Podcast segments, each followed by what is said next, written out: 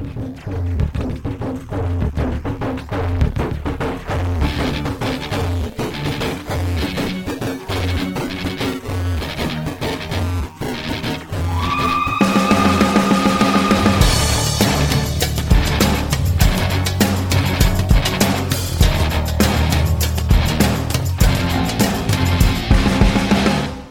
Produit avec le soutien de la MDJS. Salut les amis, bienvenue dans Icône, le podcast de Radio Maalif qui donne la parole aux passionnés pour parler de gens qui les ont inspirés. Nous sommes aujourd'hui avec, euh, comme d'habitude, deux invités. Amin Bennis, à ma droite, euh, artiste peintre de son état. Salut Amin. Bonsoir Reda. Comment ça va? Très bien, et toi? Quelle bonne mine. Bah écoute, on est là. C'est quand on voit ton sourire radieux qu'on regrette de ne pas avoir ces vidéos. et Hicham Bahou, première, euh, première fois. Salut Hicham. Alors, Alors, il faut quand même expliquer qu'Hicham Bahou, c'est la, c'est la moitié de, c'est la moitié de l'équipe euh, fondatrice du boulevard, c'est bien ça? C'est ça. Je pose la question. C'est moitié basse ou haute. non, c'est la droite ou la gauche, je sais pas. En tout cas, voilà, c'est la famille. Amin Benis, de qui veux-tu nous parler, s'il te plaît? Alors, je voudrais te parler aujourd'hui de Nourdine Amrabat, notre icône euh, nationale de football. Oui, oui, oui, oui, oui, oui, oui. Et, et pourquoi lui? Alors, parce que Nourdine Amrabat, il a un parcours assez extraordinaire. Et aujourd'hui, on parle d'une légende euh, euh, du football, euh, après des prestations qui ont été assez incroyables. Mais pour un peu voir un peu le personnage, cette, cette légende s'est construite avec le temps. Oui, ouais. Et en fait, euh, bon, pour parler un peu de, sa, de son enfance, il est né aux Pays-Bas, euh, à Ardennes, en 87. C'est un riffin, je pense. Voilà, dans, dans une famille d'origine rifaine, Mhm. euh, immigrée, et il a fait ses classes, lui, au- à la- à l'académie, la prestigieuse académie de, de l'Ajax d'Amsterdam. Ah bon? Ouais, il a passé quatre ans là-bas, mais il s'est fait recaler à la fin. Pourquoi? Parce que malheureusement, il avait de nombreuses blessures. Probablement parce qu'il a, il a De beaucoup son- combattu. L'intensité de son, son, son jeu. combat. ouais, ouais. On va parler et, de son style. hein. Et il a, il a été donc recalé à cause parce qu'il pouvait pas être très performant à cause de ses blessures et donc il a été recalé par l'académie de l'Ajax et il a commencé à jouer en D2, en D2 euh, hollandaise, hollandaise. L'Eredivisie. L'Eredivisie 2. Deux, Deux, deux, ouais. Voilà. Et c'est là où il s'est fait remarquer euh, par un club de D1 qui est assez prestigieux, qui est le PSV Eindhoven, qui va rejoindre en 2008 et où il va passer trois ans. D'accord. Et c'est là qu'on le découvre, nous. Alors c'est là qu'on le découvre, c'est là où il commence à marquer des buts, c'est là où il commence à être connu internationalement. Et euh, au bout de ces trois ans, c'est les Turcs qui s'intéressent à lui. Et il va jouer dans un premier club qui est le Kayseri Sport avant de finir au Galatasaray, Mhm. où il va faire des matchs assez impressionnants, où il va se faire euh, vraiment remarquer par des recruteurs de la Liga. D'accord. D'accord. Alors Nordin c'est le voyageur international, Ouais, c'est ouais, le bourlingueur, Ouais. c'est un parcours j'ai une assez. théorie là-dessus, hein, je te la Donc, euh, donc il, il commence euh, à Eredivisie, il, va, en, Liga, il va, il va en Turquie pendant trois ans. Après, il va à la Liga, il va, il va chez Ma- à Malaga. Mhm. Malaga qui était entraîné. Je sais pas si c'est Malaga au moment où un grand cheikh émirati l'avait acheté, je crois. acheté il, avait il mis comme coach Bernd Schuster. D'accord. Tu vois, Bernd Schuster, il avait passé euh, deux ans là-bas. Et puis en 2016, il attire les recruteurs de la première ligue. Watford. Et il va à Watford. Il va à Watford. Et euh, Watford, tu te rappelles, euh, Elton John, qui, qui avait un moment. qui avait acheté Watford et qui Voilà. était. ouais. Mais ça, c'est. Voilà, mais il ne reste, mais il ne reste qu'un an à, à Watford. Euh, il revient en Liga et il va à Leganés. Exactement. Voilà. Et puis bon, après la Coupe du Monde, on parlera, je pense, tout à l'heure de la Coupe du Monde. Bah oui, c'est son highlight. hein. Voilà, c'est son highlight. Et après la Coupe du Monde, il va en Arabie Saoudite où il, où il y est encore. euh, il est parti Alors- rejoindre, euh, alhamdoulilah, au club de Nasr. Alors, euh, ça, ça peut avoir l'air bizarre de, de discuter du statut d'icône d'un joueur qui a enchaîné comme ça, qui a enchaîné les clubs quand même de seconde zone. Galatasaray, c'est un club de première zone, Euh, mais Watford, Leganés, Malaga, mais ce bonhomme-là, ce bonhomme-là, avec le maillot de l'équipe nationale, a, et parce qu'il faut parler maintenant de l'équipe nationale, a délivré des prestations systématiquement intenses, d'un niveau d'engagement mais rarement atteint. Et c'est, j'ai envie de dire, ce que tout supporter a envie de voir. C'est-à-dire un bonhomme qui se donne à fond. Au-delà du résultat, au-delà de gagner et de perdre, le foot, on perd plus souvent qu'on gagne. Quand on est l'équipe du Maroc, on n'a pas vraiment l'ambition de gagner la Coupe du Monde. Par contre, on aimerait voir 11 Amrabat. Voilà. Ouais. Et en fait, euh, son histoire avec l'équipe marocaine est assez extraordinaire. Fait, euh, il, a, il a 64 sélections en équipe nationale, mais son, son vrai début, C'est les JO. c'est les JO de Ah ouais, 2012. c'est incroyable. On ne Et, voyait que lui dans l'écran. Alors on est, on est, on est au mois d'août, en plein Ramadan. Ouais. Euh, le Maroc sortait d'une défaite avec le Japon. Il avait fait match avec l'Honduras. Il y avait le troisième match contre l'Espagne. Il fallait gagner Mhm. absolument pour se qualifier. Et là, on voit un, un TGV. Ouais. il jouait sur l'aile gauche, ouais. parce que tu te rappelles et il n'a pas arrêté de courir du début jusqu'à la fin du match. On ne voyait que lui à l'écran. Saïm. Saïm, du, la première minute à la 90. à un moment, on pensait qu'il allait fléchir. Il n'arrêtait pas d'être euh, sur l'écran. Je me rappelle la blague à l'époque, c'était on aurait dû envoyer Kamala au JO, il aurait pu faire le javelot, le, la boxe. Le... Ouais. Non, non, il y a une espèce de débauche d'énergie. Voilà, ça, c'était son premier fait d'armes. Ouais, ouais. euh, on voyait que lui. Voilà, on voyait que lui, et il était incroyablement performant et surtout combatif et courait. C'est ça, c'est pas un joueur technique, c'est un joueur qui, qui, si son niveau technique était à son niveau. D'ailleurs, je rigolais en parlant de, de boxe ou de, de lancer de. On a presque l'impression qu'il a un tel potentiel physique qu'il aurait pu réussir dans un autre sport exactement, aussi. Exactement. Euh... Tu, tu, sais quel est le surnom qu'on lui a donné au JO Le triporteur. The Tanker. The Tanker. Ouais, non, on appelle le triporteur parce que c'est quelque chose qui va qui est de puissant mais qui a du mal à changer de direction. Quoi. Justement, ce qu'on garde dans la mémoire collective, ça m'a fait la culture matérielle des footballeurs, c'est l'engagement. C'est neuf. Des neuf. Ouais. Et même, c'est même pas la technicité non, ou la, ou la. Non, non. Mais c'est un cadeau pour les supporters. En fait, moi, Amrabat, pour moi, c'est le bonhomme qui me remplit les écrans. Tu parlais de Watford, je me rappelle une défaite de Watford contre Liverpool 4-0. Ils n'avaient pas levé la tête de l'eau. C'était pas un grand Liverpool à l'époque, mais ils avaient euh, mis la marée à, à, à, Watford. Et sur l'écran, Amrabat était dans tous les plans. C'est-à-dire qu'il il, il te remplit ton écran. Il y a Wata, il a débordé. Et puis avec ce, ce jeu, ce jeu d'épaule, ce jeu physique ouais, ce jeu qui est là, on où il arrache le bras. on appuie, ouais. Et, et, et, il y a évidemment cette... cette... Et, moi j'ai une théorie hein, sur tous les clubs que tu viens de citer. J'ai l'impression qu'Amrabat, il arrive toujours dans un club, il n'est pas titulaire. Et il met tellement de, de cœur et d'énergie qu'il finit par s'imposer dans le 11. Et du coup, c'est quasiment impossible de l'enlever. Mais comme techniquement il est limité, bah il change de club, voilà. Et puis il recommence sa petite boucle, il commence remplaçant, et puis il se pose dans les 11, et puis il va, etc. Et puis on oublie toujours son côté technique, qui n'est pas extraordinaire. Et puis quand on voit cette combativité, on, on, on lui pardonne presque mmh. de ne pas être euh, un brillant technicien, et, de, et parce que de toute façon il va réussir à faire la différence sur le sur son physique. Mmh. Et, et, voilà. Et puis donc euh, parce que je pense que par rapport à d'autres joueurs qui sont plus techniques, euh, ah c'est sûr, c'est pas Ziyech, c'est voilà, pas Timoumi, c'est pas, non, on, est, on est dans autre chose. Mais, Mais c'est atypique chez nous. C'est atypique de voir un bonhomme autant donné, parce que bon, il faut quand même mettre le, les performances de Nordin Amrabat dans, dans, le cadre d'une génération qui a été suspectée, à tort ou à raison, c'est pas le débat, d'avoir un engagement moyen. Ouais. Voilà. Et ce bonhomme-là, tout seul, euh, et tu sais d'ailleurs, c'est impossible euh, d'en douter. Quoi. Un autre tournant qui va construire sa légende, c'est qu'en 2016, il décide de faire de la musculation. Ah. C'est quand il est à Watford. Il décide de faire de la musculation. Pourquoi? Il se dit, que, voilà, il se dit non, euh, pour être performant en Afrique, pour aller jouer sur, dans les joutes africaines, dans les terrains difficiles, avec des adversaires très physiques, il faut que je, il faut que je muscle mon jeu, il faut que je me muscle, il faut que je sois beaucoup plus fort. Il prend beaucoup de muscles. Ouais. Voilà, et il prend beaucoup de muscles cette année-là, et ça, ça va être le, euh, le Amrabat qui est en préparation et qu'on va voir en après 2018. en 2018. Ouais. Mais il faut parler de 2018. Voilà. Allons-y. Allons-y. Premier 2000... match. voilà, 2018, c'est c'est juste incroyable. C'est-à-dire que c'est c'est le premier match contre l'Iran où il se blesse euh, très sérieusement un quart d'heure de la fin du match. Prend un KO. Voilà, commotion cérébrale. Il sort, prend un KO. Les médecins disent qu'il faut qu'il passe une semaine avant de pouvoir rejouer. Il, il, il dit qu'il est, qu est, hors de question et qu'il veut absolument jouer. Ça montre, on revient encore dans le on, on, est, on est dans le gladiateur. Euh. Pour, pour, euh, alors difficilement les médecins de l'équipe nationale l'autorisent à jouer, à jouer contre, mais avec un casque. Qu'il enlève au bout de Combien, très, vite. Dit, voilà, très vite, très vite, très il enlève. Voilà, il mettait un casque, ouais. euh, on enlève le casque. Et encore médecins, une fois, on ne voit que lui dans ce match. C'est-à-dire qu'il il prend la décision, j'enlève ouais. le casque, c'est vraiment, c'est peut-être inconscient de sa part, mais en tout cas, il le fait.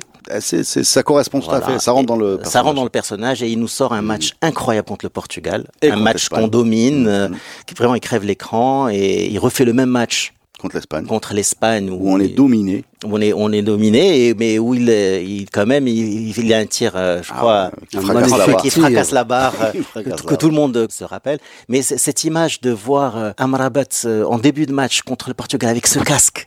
Et être là et, et donner des coups d'épaule, ah, c'est vraiment l'image du gladiateur dans toute sa splendeur. Tout à fait. Et, tout à fait. et je crois qu'il est rentré dans le cœur des Marocains pendant cette Coupe du Monde. Vraiment, comme tu as dit, on n'avait pas l'habitude de voir des joueurs aussi combatifs sur mmh. un terrain. On a eu d'autres joueurs plus techniciens, brillants, etc. Mais aussi combatifs, on n'avait pas l'habitude de, de, voir ce, il, ce il profil. impose le respect, ouais. Moi, je pense la pire euh, des choses pour une équipe, en tout cas pour l'équipe nationale, le rapport à le public marocain, c'est quand tu sens qu'ils sont pas convaincus. Ils sont pas ils concernés. Sont fatigués. Ouais. C'est même s'ils gagnent, ils sont. Euh, il y a des réactions extrêmement. Et on le sent, ça, on le sent. Radicales. On le, public ne l'accepte pas. Mm. Et on peut accepter toute défaite quand tu vois qu'il y a une énergie du groupe. Exactement. C'est pour ça que moi je suis contre la, théorie qui veut que seuls les résultats comptent. C'est pas vrai. Ah, c'est pas vrai. C'est pas vrai. Regarde, regarde, on n'a jamais gagné de, de bah, 2018. 2018, je pense tout le monde a super bien accueilli l'équipe. Euh, c'est l'engagement, ça se voit, c'est sincère. Il y, y, a des, même au niveau des clubs, comment tu, tu supportes des clubs qui n'ont parfois jamais rien gagné? C'est la majorité ah. des clubs d'ailleurs n'a jamais rien gagné. Pourtant, tu as des gens passionnés et la façon dont tu mènes le combat est presque aussi plus plus importante que, que son issue. Mais Amrabat, euh, je vais rajouter deux choses. Euh, il y a ce qu'il dit aussi, qui est pour sa légende. Et il y a une interview qui est Amrabat il a non mais là il avait il a fait l'effort euh, de parler. Voilà, de parler. Et puis il nous a fait une phrase du genre Hada, Hadi World Cup ou وقالوا ليه شنو شنو بغيتي في القرعه ولا ما ضد من بغيتي تلعب قال له اللي اللي جا بسم الله اللي جات بسم الله enfin il a fait une phrase un peu bizarre comme ça et, et, et les gens ont adoré il y avait un jeu aussi dans l'équipe nationale c'était de faire faire parler Amrabat euh, parce qu'il faisait des fautes mais il le faisait avec une telle sincérité que les gens ont adoré et évidemment et la deuxième chose que je vais te laisser raconter c'est ce qu'il a fait à la fin de ce Maroc Espagne qui se termine sur une égalisation foireuse euh, d'un tireur, d'un corner tiré à l'envers où il s'adresse à la caméra. Ah, voilà. Et puis il nous fait ce varis bullshit qui devient un gif, un mème que que tout le monde euh, reprend. Euh, c'est le côté un peu revendicateur de de de, de, de qu'on connaissait pas et qui, qui, c'est ça, ça rentre encore dans le combat. C'est-à-dire qu'il est là, il, il est. c'est contre la FIFA. On a fini avec l'Espagne. Oui, oui. Et tu sais que contre le Portugal, il avait déclaré que l'arbitre du match avait demandé le maillot de Ronaldo à la mi-temps. Oui. Et bon, typiquement le genre d'histoire. Si on n'était pas un petit pays là-bas sans gros poids, il aurait fait un scandale. Ça aurait fait un scandale. Mais bon, la FIFA après a dit que c'était faux. Euh, mm. Elle a refuté ce, ce, ce Par contre, il n'a pas dit que le corner était à l'envers. Voilà, il n'a pas dit que le corner était à l'envers. Et bon, et puis là, il fait son various bullshit avec, le, geste. avec le geste que tout le monde que tout le monde se rappelle. Et mais, mais, dans ce Varys bullshit, quand vous regardez bien la séquence, elle est parfaite. Il a un petit air ironique. Et il fait une petite grimace. Il, il la détaille avec les lèvres, comme ça on peut lire sur ses lèvres.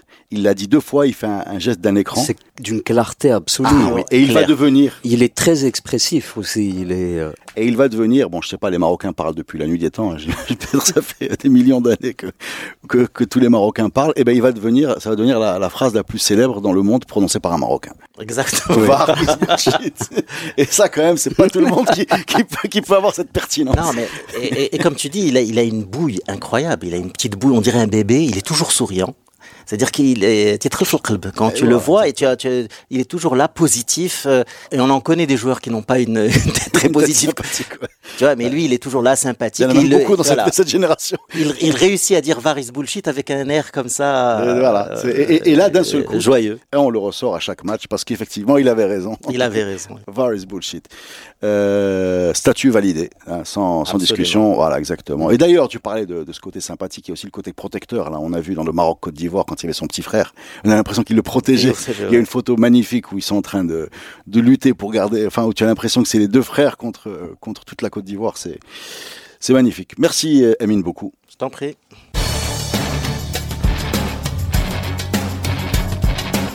Hicham Bahou, tu es venu pour nous parler de qui, s'il te plaît? Je vais vous parler d'un artiste, de Amorim Bark. Alors déjà, point technique, hein, Amorim Bark, c'est la génération où on disait Amorim Bark. Ouais, son, son prénom c'est Mbark. Honnêtement ouais, Je sais pas. Aucune idée. Parce Amorim Bark, parce qu'Amorim c'est pas... C'est pas un prénom. C'est pas un prénom, là en tout cas, c'est pas quoi. C'est un prénom. C'est un prénom. mais, ça peut être. Ça peut être Mbark Amorim. le nom de famille aussi. Ouais, bon, bref, oublions cette histoire.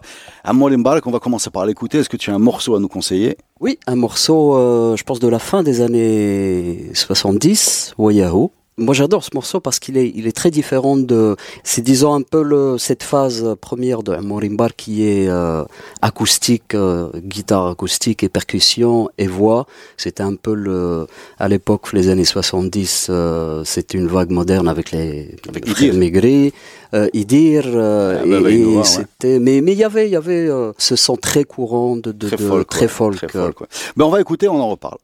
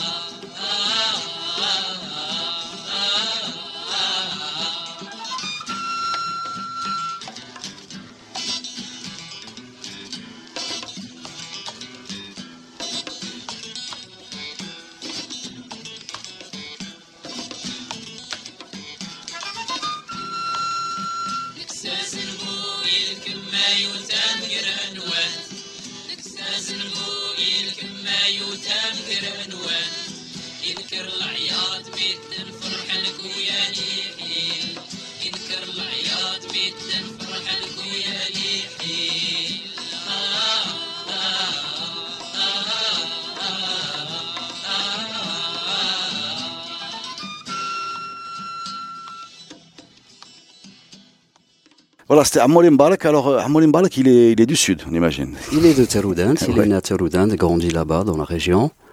Et euh, rapidement, pour faire un peu sa petite bio, Amoré a grandi là-bas, a une influence, bien sûr, de la musique populaire et traditionnelle, l'ancienne poésie d'Airways, mais euh, c'est quelqu'un aussi qui a modernisé justement la musique euh, du sud, du sous qui est passé et pas justement à la pop qu'on va voir par la suite avec des groupes comme euh, plutôt au début comme Isenzarn. Euh, Moré a été un peu le, chanteur euh, qui nomadisait, qui chantait avec sa guitare. Le à un moment, il était avec l'harmonica. Le bard, le bard. Il y, a, il y a une vision. Moré qui il est un peu dans la famille, on a envie de dire des, des Dylan, Woody Guthrie, euh, c'est un peu un, peu le bard quoi un peu le exactement et qui fait le lien mais qui fait vraiment le lien entre ce passage on va dire très, musique très, traditionnelle très, et... très local et en même temps très moderne. C'est-à-dire il est euh, qui, qui est un il est il est il est il est dans sa tradition mais on sent bien qu'il appartient à quelque chose qui, qui le dépasse. Mais il a changé de style. C'est pas euh, la poésie à l'ancienne des Royce mais plutôt euh, très moderne pour l'époque la manière de chanter et il reprenait pas mal de poètes euh, comme Ezeiko, euh, Moustawi, c'est des grands noms de la poésie moderne, Mazir. Et euh, pour lui, c'est particulier parce que c'est quelqu'un d'assez engagé. Il n'a jamais voulu, disons, choisir un peu la facilité de faire juste la musique populaire que réclamait le public. Il a toujours pris un peu côté... Euh, sans grande chance, alternatif. Ouais, ouais. C'est-à-dire qu'il a jamais été, euh, on va, je cherche un mot, il a, il a jamais été dans le divertissement ou bien dans la, dans la, dans la, dans le vide. Voilà, il a jamais produit du vide. Et c'est lui qui choisissait ce qu'il voulait chanter. C'est quelqu'un de têtu, c'est quelqu'un de très indépendant. très têtu. Et très indépendant. Et euh, moi, je parle de lui parce qu'en fait, je suis pas grand connaisseur de son répertoire, de sa poésie, mais c'est quelqu'un que j'ai eu l'occasion de bien connaître à un moment quand j'étais plutôt adolescent plus jeune, ici, euh, quartier Ma'arif, pas très loin de, du bureau de, de Radio Ma'arif. Moi, j'allais chez mon meilleur pote à l'époque, mon meilleur pote Karim, euh, chez qui j'allais souvent. Donc, euh, je voyais très souvent chez eux à Morimbar, puisqu'il passait six mois à Taroudan, six mois à Casablanca, grosso modo. C'est quelqu'un qui marchait beaucoup, il prenait jamais de taxi. Jdo Bouheli, c'est quelqu'un qui prenait pas le carroussi, c'est quelqu'un qui prenait sa guitare et qui faisait les routes en autostop. C'était ça son Redi vraiment blehid dielo et il faisait exactement ce que sa tête euh, zama euh, ce qu'il sentait. Mais, mais c'est le genre d'attitude, c'est le genre d'attitude au Maroc quand tu es vraiment attaché à ton intégrité, à ton indépendance, qui te mène très vite euh, sur le sur le côté de la route. Bien justement, sûr, Bouheli. Justement, justement, sur le côté de la route. Et, et détail pour les gens qui le savent pas, si vous connaissez le chanteur Ahmed Sultan, oui. Voilà, c'est son oncle. Bah, Ahmed Sultan, moi, par exemple, euh, je, je l'ai euh, souvent croisé à l'époque, et quand je l'ai recroisé plus de 20 ans plus tard, j'ai pas calculé au début que c'était la même personne, même lui. Nous, on se connaissait. Mm. Et euh, Bark, au fait, a chanté pas mal euh, un peu l'immigration, l'exil. Il, il, a, il, a une chanson qui s'appelle Gennevilliers, je pense. Gennevilliers, qui ouais. était un poème de Azeiko. Et euh, bien sûr, il y a une grande diaspora marocaine, souci, et en général beaucoup euh, dans la chanson souci chantait beaucoup l'immigration parce que c'était un peu les, les, les, changements sociaux, les modes de vie, donc et toute la connexion entre les différentes communautés euh, du Sud. Euh, c'est un thème récurrent chez oui, pas mal sûr, de, de Grand Ouest à l'époque. Euh, Mori a toujours été un peu, on va dire, navigué en parallèle un peu de ces mondes-là. Il est, je pense qu'il a été très connu au Maroc après 85 quand il a il y a eu un troisième prix dans un grand festival de musique. Euh, il passait là RTM, la seule chaîne à l'époque, de toute façon, où il a chanté avec un orchestre. Euh, ouais, ouais, c'est là où ouais. ça se modernise, il intègre les synthés. C'est là où il y a vraiment, c'est devenu un peu un nom national, mais ça reste, comme beaucoup aussi dans les musiques un peu du Sousse, des musiques un peu communautaires qui sont écoutées en général par les gens du Sud, du Sousse. Euh, c'est berbérophone et donc très peu, on va dire, accessible euh, un peu à un public général au Maroc. Ouais, il y, a des, y a des morceaux euh, chantés en amazir qui, qui sont sortis hein, de, de, cette communauté, hein, je, je, pense. Bien sûr, de, de Izenzar. Ouais, voilà. Mehna, voilà.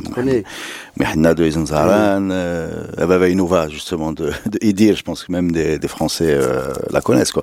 Euh, mais lui, non, lui, il avait un côté, je pense, un peu, un peu hum, discret déjà et dur. Voilà, il, il, on va pas lui faire faire ce qu'on veut.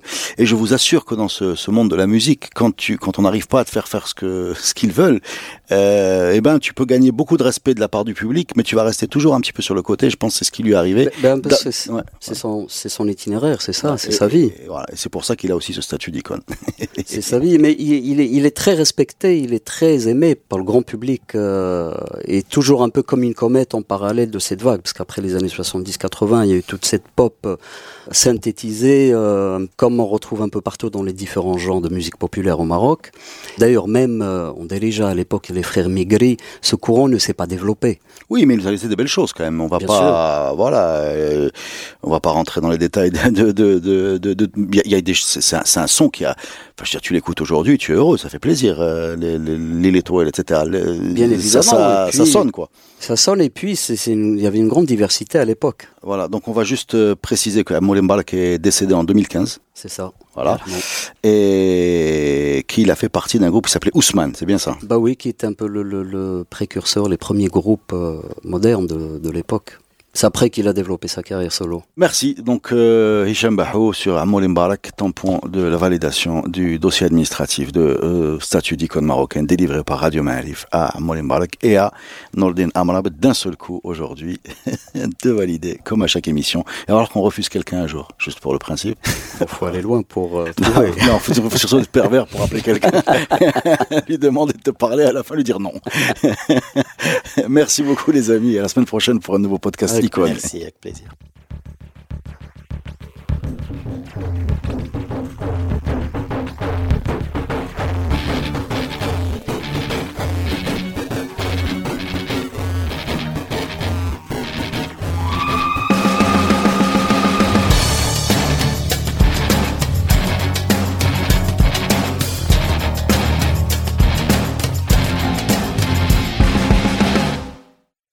Produit avec le soutien de la MDJS.